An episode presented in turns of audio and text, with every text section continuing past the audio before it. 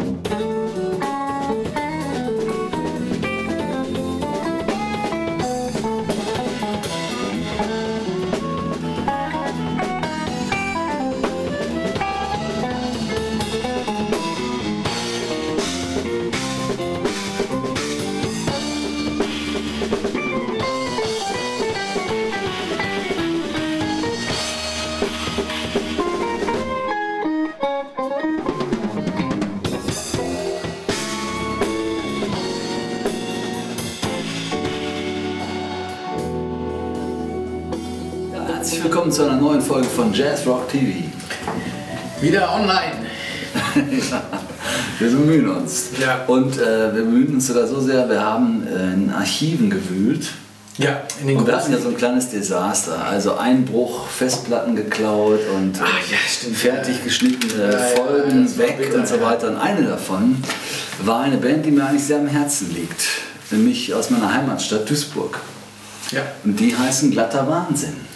Ja, ich kannte sie nicht. Nee, du konntest sie nicht. ist auch kein Wunder, ist jetzt nicht äh, irgendwie der Mega-Seller, aber die haben mal 1980 ein Album aufgenommen mit dem, glaube ich, gleichen Namen wie die Band, nämlich Glatter Wahnsinn. Immer cooles Cover, oder? Ja, ist geil. Das gefällt mir. Mhm. ist der Wahnsinn mal, bist du programmiert. das? Ah, nee, ich habe einen kurzen Moment gedacht. Ich in meiner, meiner Drogenphase. Sturm- und Drangzeit. Nee, Ja, also glatter war- 1980 und äh, ist eine Band, die ähm, äh, geleitet wird von, von dem Gitarristen Bernd Strom, der in Duisburg oder in der Umgebung ziemlich bekannt ist, ein sehr guter Gitarrist ist und er hat damals eine Band gehabt aus äh, anderen bekannten Musikern. Sein Bruder war dabei am Bass, ich glaube, der ist auch für die grafische Gestaltung des Covers verantwortlich. Äh, da ist nämlich nicht nur ein hervorragender Bassist, äh, wen es interessiert, äh, www.funkybasslayer.de, äh, Michael Strom, genannt Schnuff.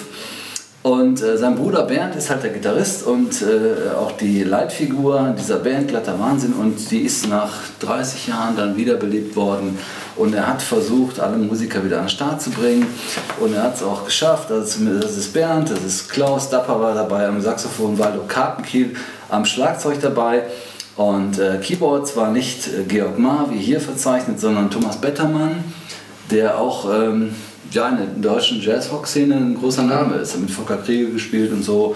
Und äh, Michael, also Schnuff, ähm, leider auch nicht dabei, dafür aber Stefan Rademacher. Ja, grandios. Grandioser Bassist, hat mit Billy Cobham und so weiter gespielt. Ne? Und ich würde sagen, äh, zur Einstimmung gucken wir erstmal mal wieder wie immer äh, fröhlich in das Konzert im Jazzkeller in Krefeld.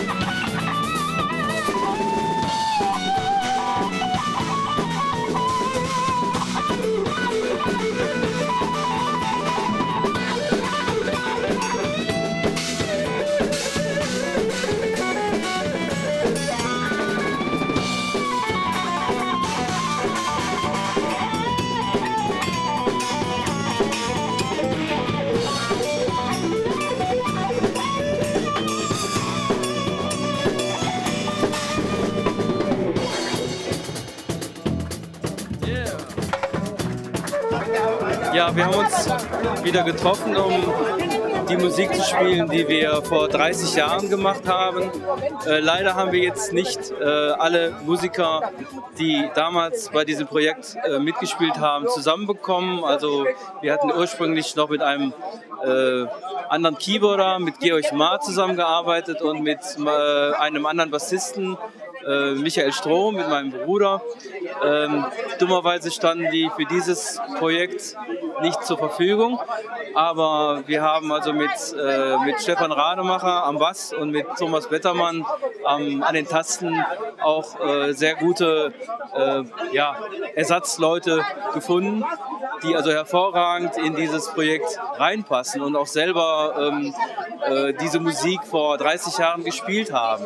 Äh, der, der Stefan hat zum Beispiel mit dem Billy Cobham gespielt und mit Lee Reutenauer und mit äh, George Duke und ist also geradezu prädestiniert, äh, Rock-Jazz zu spielen.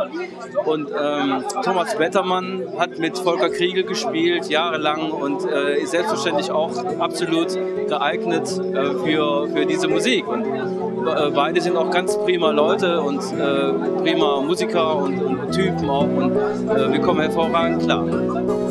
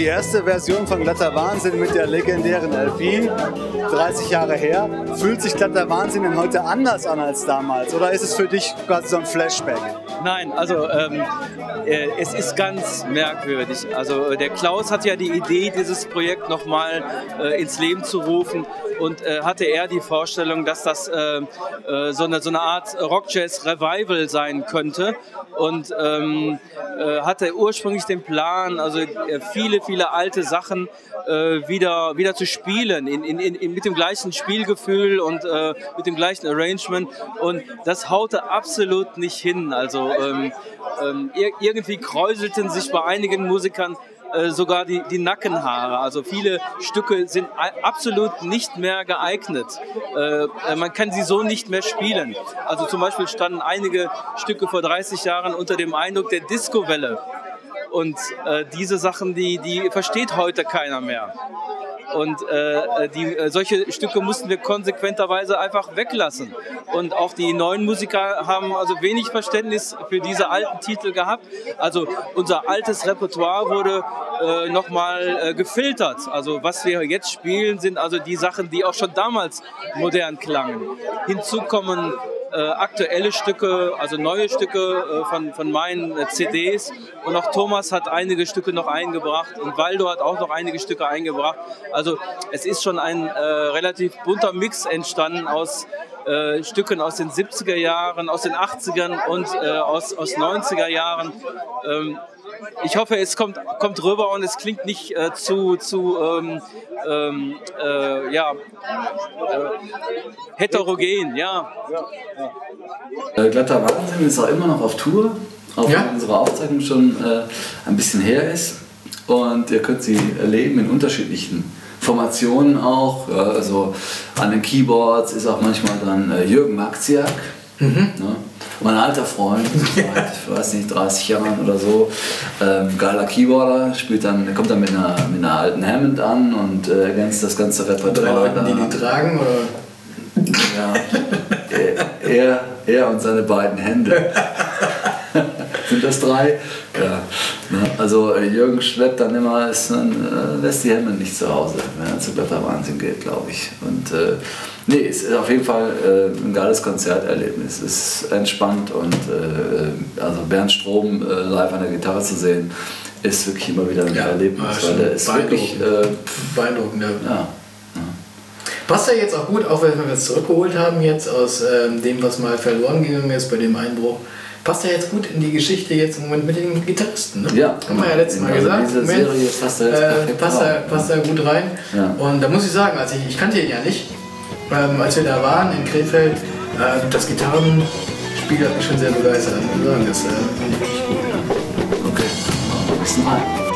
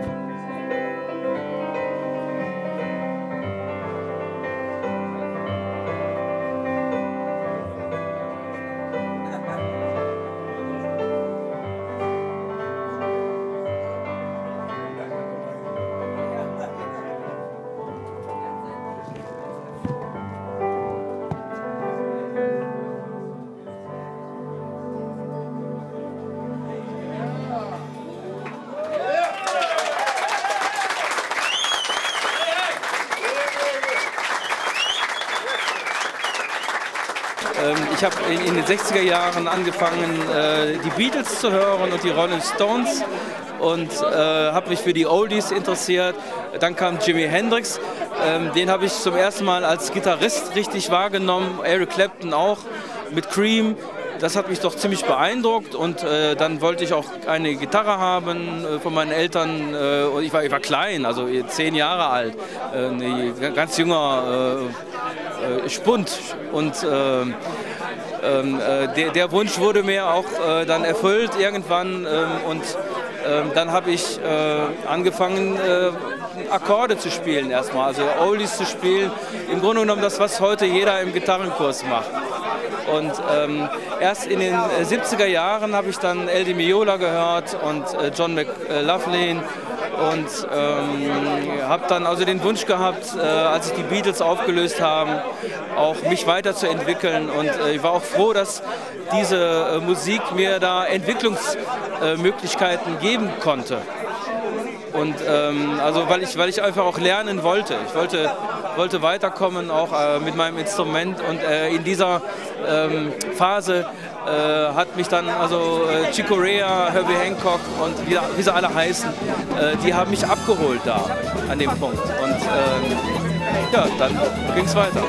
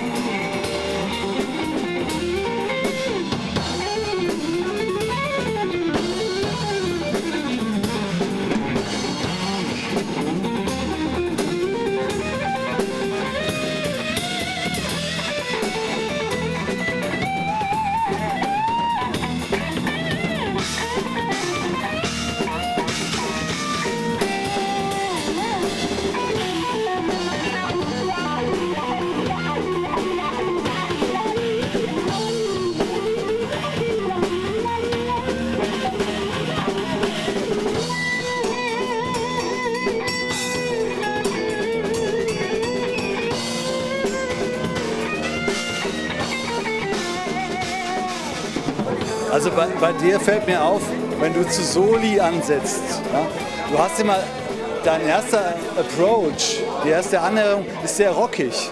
Ich höre da oft auch einen Carlos Santana. Ja, ja. Hörst du den auch bei dir? Ja, den, den hören sehr viele bei mir. Es ist auch so, dass ich mit Carlos Santana äh, äh, mich anfreunden kann und mit Carlos Santana auch leben kann. Also ich finde auch, der hat ein ganz tolles Gefühl und ich finde, der, der hat auch, äh, äh der ist auch in der äh, Rock-Jazz-Zeit, hat er mich auch sehr beeinflusst. Und es war auch 1972 nicht klar, in welche Richtung der Carlos Santana gehen würde. Heute steht er mehr so für, für Pop- äh, Musik und äh, kommerzielle äh, Sachen, aber äh, das war 1972 gar nicht absehbar.